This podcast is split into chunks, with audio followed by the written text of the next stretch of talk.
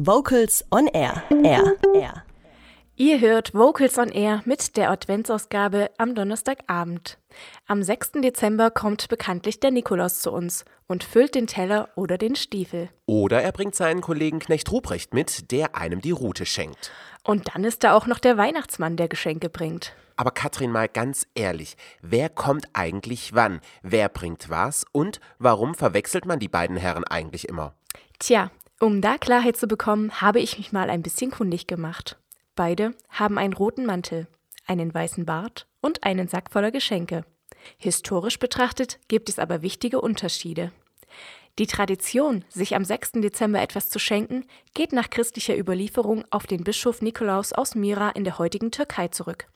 Er lebte im 4. Jahrhundert und war bekannt für seine Mildtätigkeit und seine Spenden an die Armen. Um ihn zu ehren, entwickelte sich in vielen europäischen Ländern der Brauch, Kindern am Namenstag des heiligen Nikolaus zu beschenken. Europäische Auswanderer nahmen die Tradition und die Figur des Nikolaus jedoch mit nach Amerika. In den USA entstand aus der historischen Figur des Nikolaus dann die Kunstfigur, die heute in den meisten Teilen der Welt als Weihnachtsmann bekannt ist. Dieser unterschied sich schon bald stark von seinem historischen Vorbild.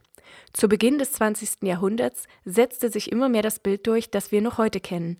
Ein gemütlicher, älterer Mann mit weißem Bart, der einen roten Mantel mit Pelzbesatz trägt. Musikalisch gesehen gibt es da ebenfalls einige Unterschiede, in denen Nikolaus und Weihnachtsmann besungen werden. Zum Beispiel im Kinderliedklassiker Lasst uns froh und munter sein. Das Lied beschreibt die Vorfreude der Kinder auf das Fest Heiligen Nikolaus. Dabei spielt der Gabenteller eine entscheidende Rolle. Er wird von den Kindern am Vorabend des Festes aufgestellt und vom Nikolaus über Nacht mit Geschenken und Süßigkeiten gefüllt. Dafür muss man dann aber auch dem Nikolaus dankbar sein. Natürlich hat auch der bekannte Kinderliedmacher Rolf Zukowski das eine oder andere Lied dazu geschrieben. So handelt das Lied Guten Tag, ich bin der Nikolaus von der Arbeit des Nikolauses.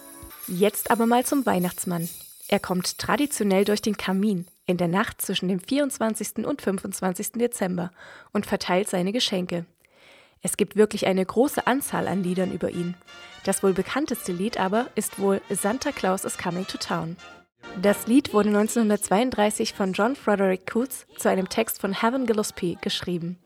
Weltstars wie Bing Crosby, Elvis Presley, Doris Day oder Mariah Carey haben diesen Song schon gesungen. Aber auch Hier Comes Santa Claus gehört zu den Klassikern der Weihnachtsmannlieder. Auch im deutschsprachigen Raum gibt es Lieder über den Weihnachtsmann. So zum Beispiel Morgen kommt der Weihnachtsmann, ist ein deutsches Weihnachtslied, dessen Text Hoffmann von Fallersleben unter dem Titel Der Weihnachtsmann 1835 verfasst hat. Man merkt also, es gibt einige Lieder über den Nikolaus und den Weihnachtsmann. Aber gibt es auch ein Lied, in dem beide vereint sind? Natürlich, und zwar von Kinderliedmacher Rolf Zukowski. Im Lied Weihnachtsmann und Nikolaus hört man ein Gespräch zwischen den beiden Herren und dem Weihnachtsengel, welcher zum Schluss klarstellt, dass es die beiden Männer gibt, sobald man an sie glaubt. Kurze Frage, warum singst du denn im Chor?